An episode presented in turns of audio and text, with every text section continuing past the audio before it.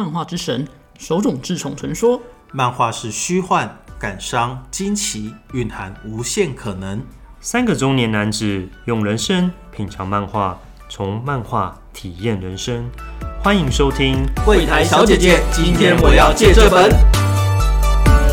大家好，我是丹丹，我是包包，我是波波。我们今天终于久违的合体了啊！在疫情比较趋缓的今天，三个大叔又在天台再度一起录音，在这边就是在实体的录音了。对啊，不然我们已经好像录两三集都是自己在家里线上化，线上化，所以还是面对面比较好，感觉到人的连接跟温暖。对啊，其实奥运比赛刚结束，我们今天就来录 podcast。不晓得大家有没有在这段期间，奥运期间好好的为台湾选手加油？我觉得看了之后，其实真的让人家热血沸腾啊！尤其在看桌球跟羽球的项目的时候，其实我也。我订阅了哈米频道九十九元，但是很不幸的，我看完之后我就把它取消了，因为 实在没有办法，我只是一日球迷。但是激情过后之后，其实还是有一点热血，所以我们今天想要推荐大家一点运动类型的漫画，让大家可以再重复一下那种奥运的运动热情。这次运动漫画除了介绍可能大家比较熟悉的运动之外，可能有一些运动。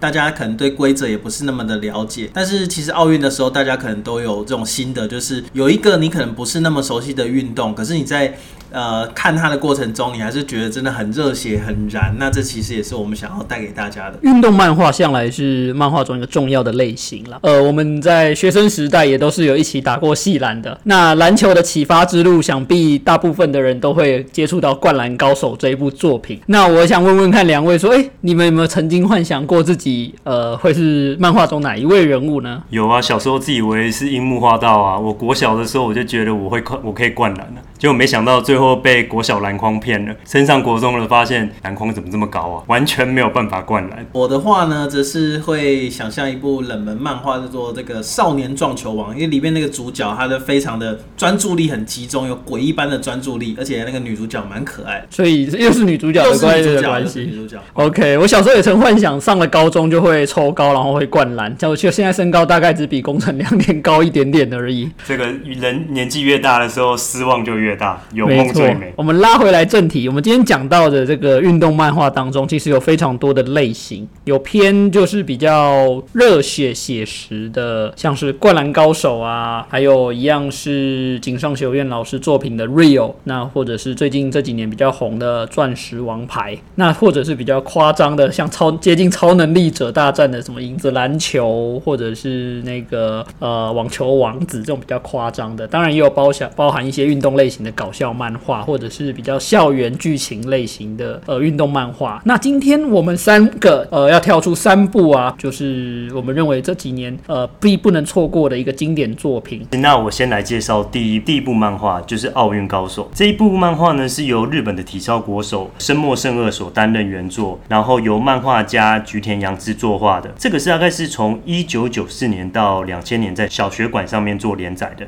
它讲述的是一名热爱体操。的学生彭卷俊，他从呃国中，然后一直到高中，最后上大学，其实跨了蛮长度的时间来描述他如何从一个不会不会体操的人，然后最后去在奥运上获得了金牌的一个故事。那其实有趣的是，呃，原作生莫胜二。他其实就是一九八四年洛杉矶奥运的体操金牌选手。那他其实是讲说，他是想要为了呃重振一个日本低迷的体操运动，所以他才向出版社提提出了说，他想要画这个这样子体操的漫画。看完这部《奥运高手》，其实有很大的感触，就是我马上会想到我们台湾很有名的一部纪录片，叫做《翻滚吧，男孩》。那当然后面还有《翻滚吧，男人》跟《翻滚吧，阿信》等等的，所以其实。体操这个运动，我觉得对很多人来说，可能呃是看过，然后也在这个电影里面有觉得说这些呃体操选手他们的人物描述都很吸引人。可是其实我们可能在看这个奥运的过程中，就会发现我们对体操有很多的动作为什么是这么的高难度？那或者是说为什么这些动作这么的难练？那其实我们并没有很具体的了解。那我觉得在这个奥运高手里面，其实他都会有很详细的说明。它是回转是几分之几，四分之三圈或三圈回转再下降。因为其实我们在看奥运的体操的时候，我觉得其实大家的动作非常的流畅，速度非常的快。我还在享受他们神迹般的技术的时候，哎，结束了。其实我就没有办法说他们在评分点说，哎，到底什么动作，然后多少分，其实很难看到。但是在漫画里面，那个作者会提，会就是在用漫画的方式解说带出来说，哎，人物的对话，告诉你说这个动作为什么这么难，然后有什么样等级一的动作，或是等级多少的动作，其实可以让我们融入说体操到底它的难度在哪里。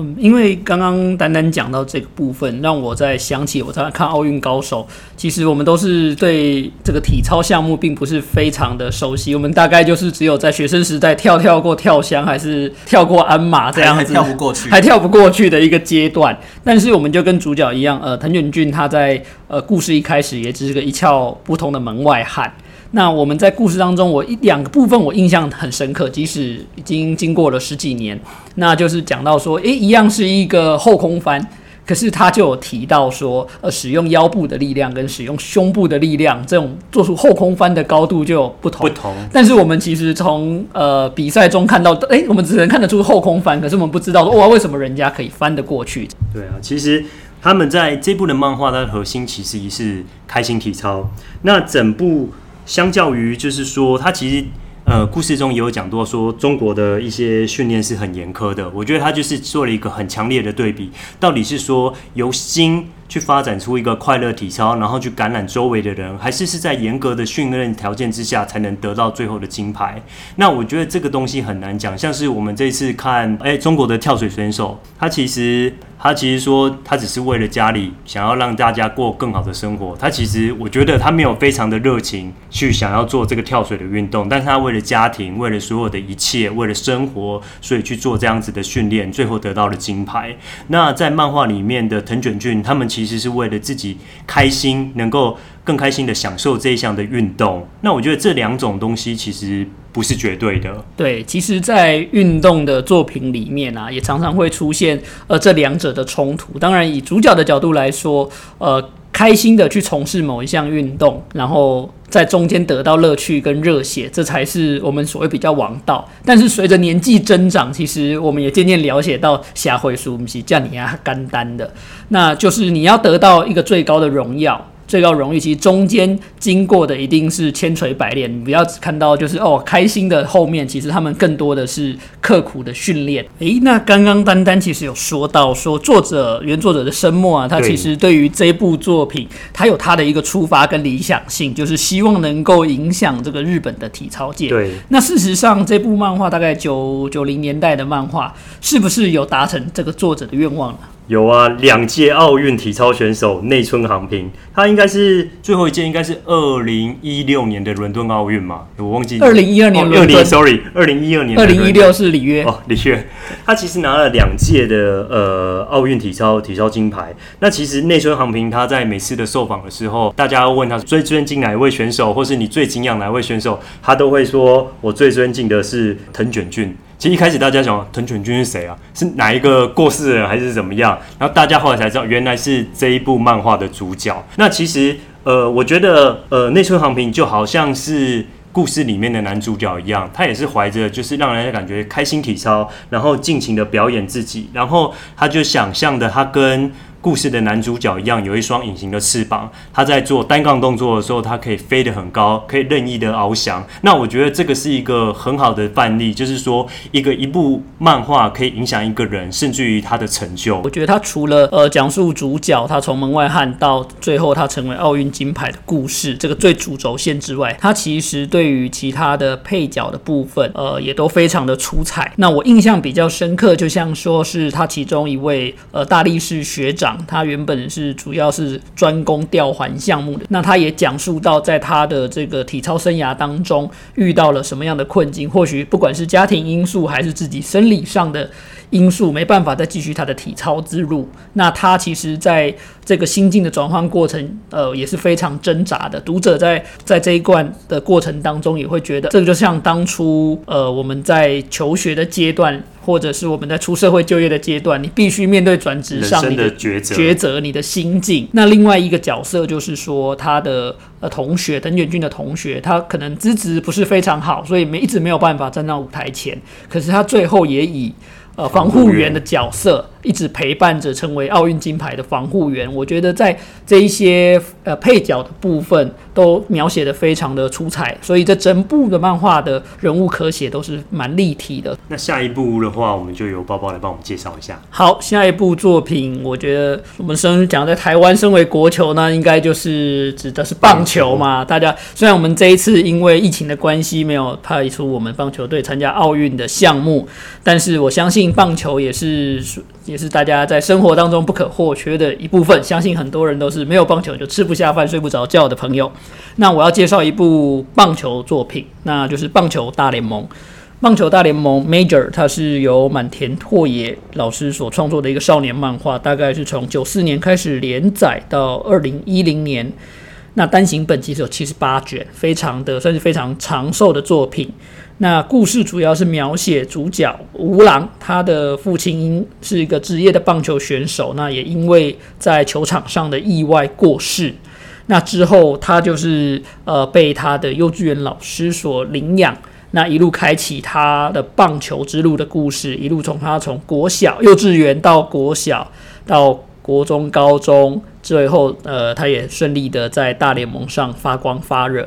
就主要是在 focus 在他这个个人的身上的一个成长的故事。这部作品在连载完之后，从二零一五年作者有连载，就是属于他儿子的一个续作《大棒球大联盟》。二 end，其实我个人呢，在第一次接触到这部漫画，我我印象很深刻，是从我国小的时候，当时新闻出版社有一个月刊，应该是巨蛋小子，他从第一话开始连载，我就开始在追了，所以等于我整个学生阶段就是跟着吴郎一起在成长成长。你就是吴郎，我不是吴郎，因为江吴郎，江吴郎，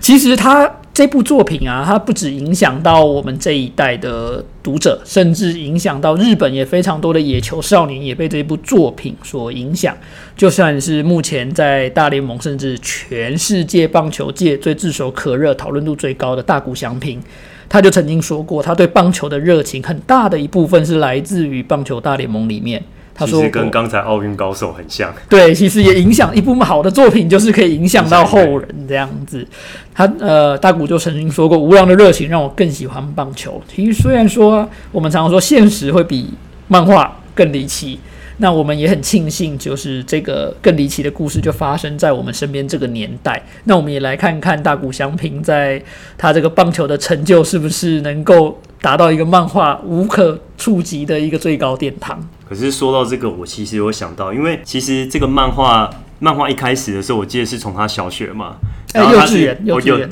那他比赛的时候是在小学的时候，然后结果比赛因为投的太太过用力了，然后结果最后让自己右手臂直接报废，没有办法继续投球。那神奇的是，他后来又练成了左手投球，这根本就是完全武士魂的精神。可是我觉得像这样子的，我其实有想一想，台湾其实像呃，台湾在国小的这些棒球选手去国外，其实都很强，像什么小马杯之类的，其实我们常常都拿冠军，或是基本上都有名次。我觉得在这样子的训练之下，到底是正确的还是不正确的？因为就像刚才面包讲的大谷相平，可是我想到台湾另外一个例子是王建民，王建民其实也有说过他。其实，在呃，在求学时间，他不是王牌，所以他其实没有他的手臂没有被过度的使用跟被操，所以他才能保有健康的身体。然后到了大联盟之后，才能这样子去发展。我觉得台湾的棒球，它的训练方式或者它的棒球精神，都是比较传承日日本时代的一个野球的精神啊。那他们算是说，在台湾三级棒球以往就是对于呃好的选手，就是都会有过度使用的问题，像是呃我们黄金时代的我们大家比较熟知的郭宏志，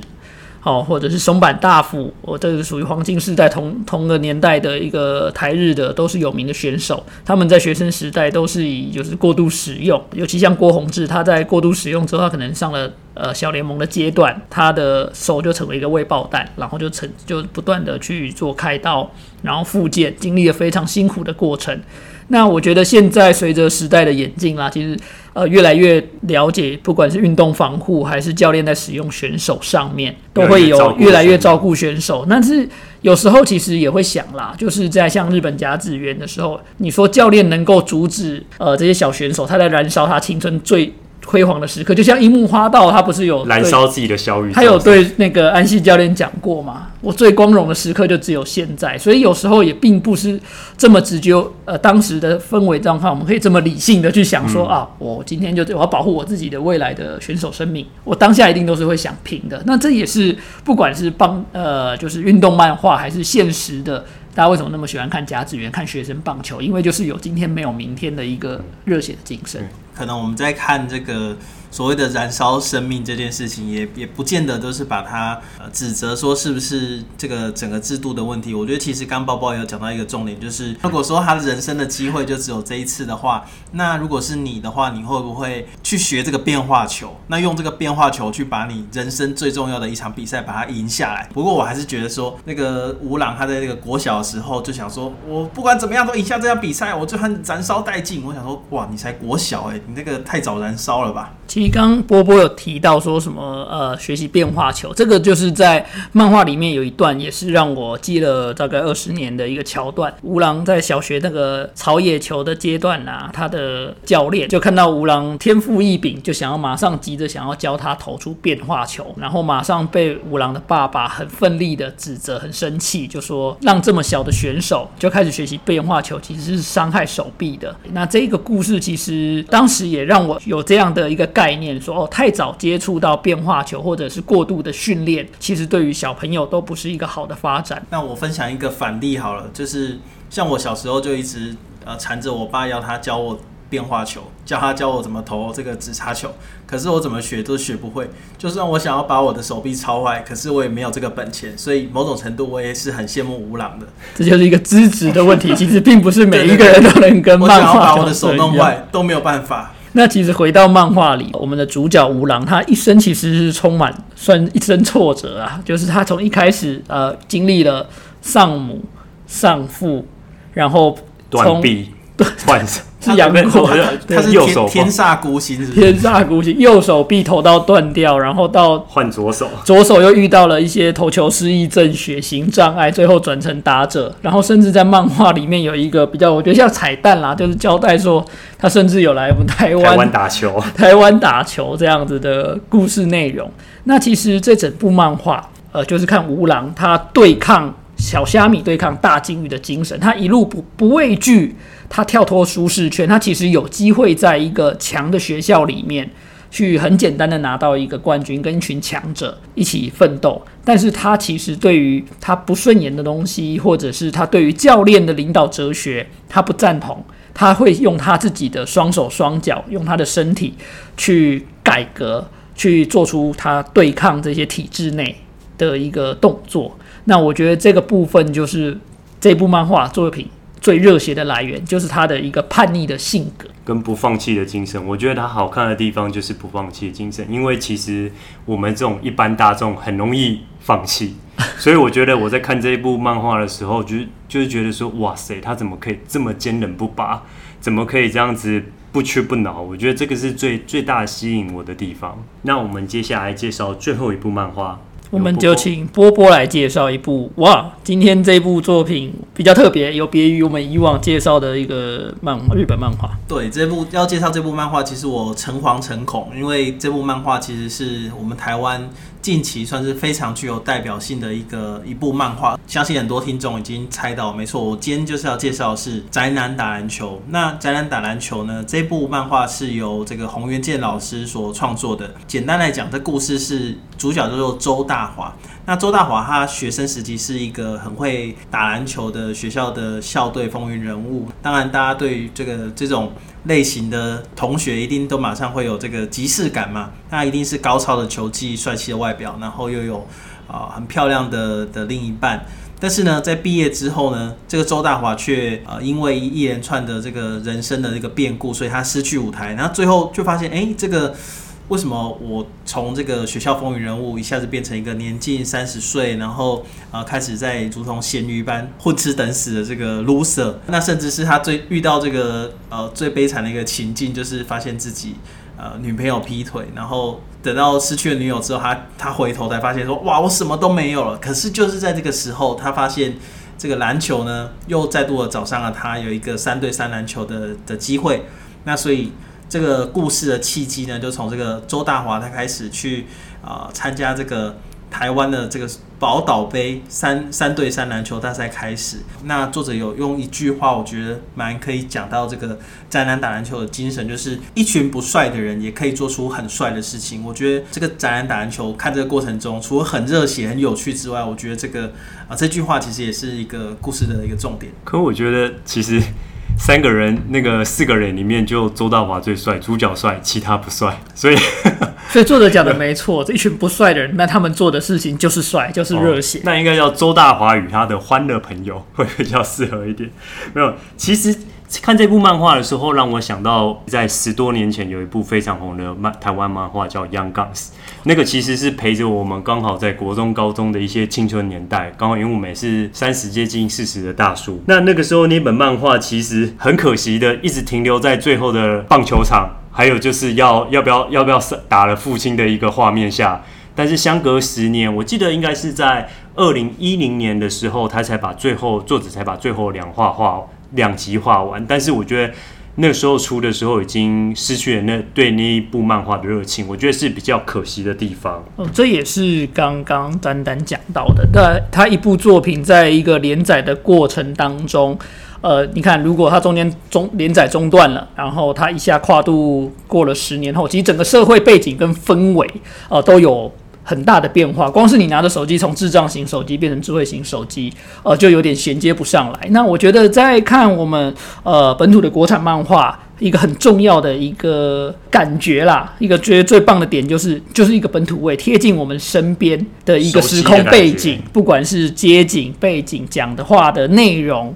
然后这些都可以触动到我们。那其实这部作品《宅男打篮球》。啊，它也是贴近你我身边，让人会心一笑的桥段，甚至啊，从漫画中影响到现实，像是呃，我们在目前霹雳格里面。的新竹工程师队，似乎他的这个队名的命名就是从《宅男打篮球》里面所发想出来的。是没错，我觉得它里面的队名其实都还蛮有趣的。队名有梗之余啊，它也跟里边这些球员的球风很很有关系，而且你会觉得这些球员感觉就是真的会在不管是街头篮球场上，或者是你有时候跟人家斗牛的时候，发现哎，真的有这样的人存在。可是那个大溪那个钓虾队是不是？大我个我个人印象最深刻就是三重威胁，对三重威胁，威胁性是真的蛮高的。我对那个瞎子头的那个姿势，那一个我是觉得瞎瞎跳投篮，对那个那个我印象最深刻。其实我觉得作者的在对话上面其实也非常用心。其实我最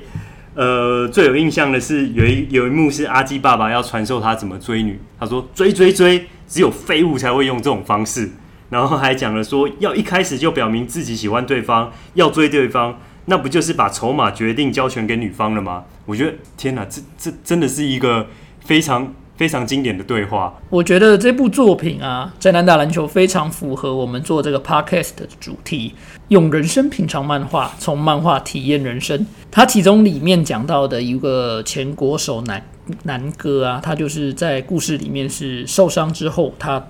逐渐淡出了镁光灯的焦点，以及退出就是篮球的大舞台。那但是他回家又得面对现实，面对家庭，他太太以及位即将出世的小孩，那他们的经济状况是不是能够支撑？他对于他未来的迷惘。那他也讲述了，我觉得这一部分有提到台湾就是篮球人的困境啊，这一段他内心的挣扎以及不甘心。很多人会说宅男打篮球是台湾的灌篮高手，可是其实我觉得他跟灌篮高手很不一样的一个地方，就是灌篮高手其实是一群很有希望的明日之星，他们的未来在在明天。那他们的可能现在还是在一个起步的时候。可是宅男打篮球相对起来，大家可以想象一下，高中的时候你可能跟朋友打篮球，你还会这边比摸框或什么。可是你现在叫你摸框，叫你这边给人家定帮，你可能就是发现自己哎怎么跳不太起来了。那我觉得宅男打篮球里面这个主角。或者是说，刚刚包包提到这个前国手，他其实也面对这样的情况，他的体能在下滑。那他面对的是很多他打篮球以外的很多的因素，让他的人生不再那么的单纯。那这其实都是这个作品很有趣的地方，就是。你一个大叔，你要对抗的不只是球场上的胜负，你还有球场外的事情要处理。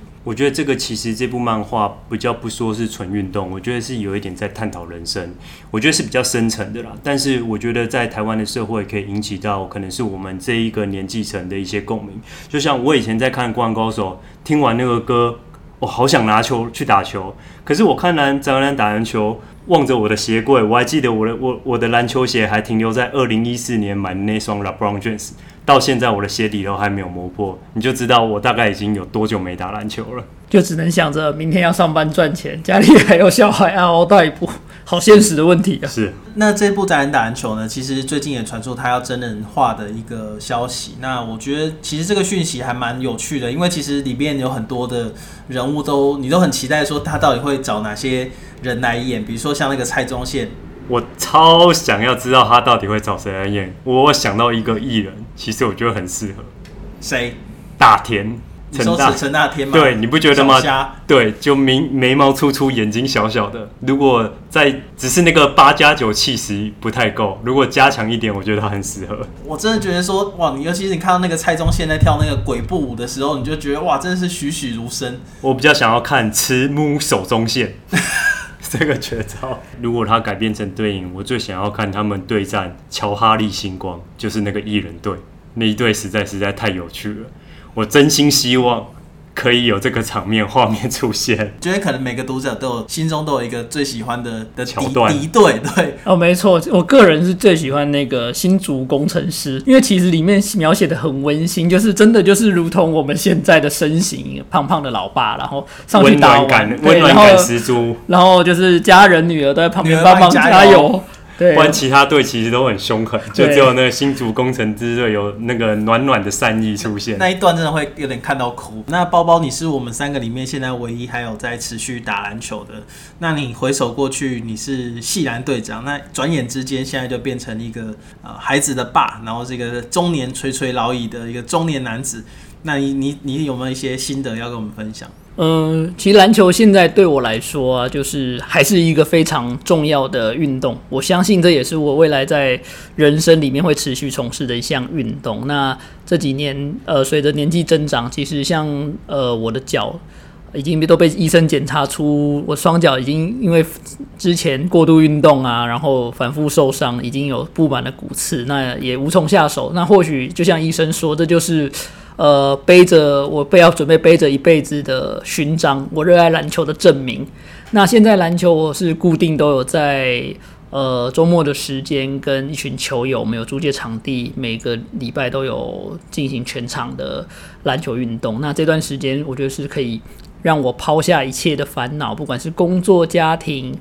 或者人际关系的烦恼，然后在场上尽情的挥洒青春，然后热血证明我曾经年轻过。那同时，一群球友，呃，大家互相打屁聊天，那互相抒发心情。呃，热热爱篮球的听众们也都会有这样子的感觉。篮球就是一辈子的运动，它不会是因为随着你年纪增长，哦，你就可以轻易割舍下的东西。为什么这么热血的东西让我听到后来竟然有点想哭？尤其是听到。骨刺的那一段，那感觉包包已经把篮球当做高尔夫球在打。那我们今天介绍到这里，我们可能最后来总结一下，看看大家各位最推荐的一些作品吧。好，那我们就单单分享一下今天介绍的三部作品里面，你最喜欢的是哪一部？三部作品里面，我应该还是会介绍《奥运高手》，因为其实相对于呃棒球大联盟跟宅男打篮球，棒球跟篮球这个其实是。呃，普遍大众其实都已经非常熟悉的运动。那我觉得，既然要介绍运动，我觉得我会推荐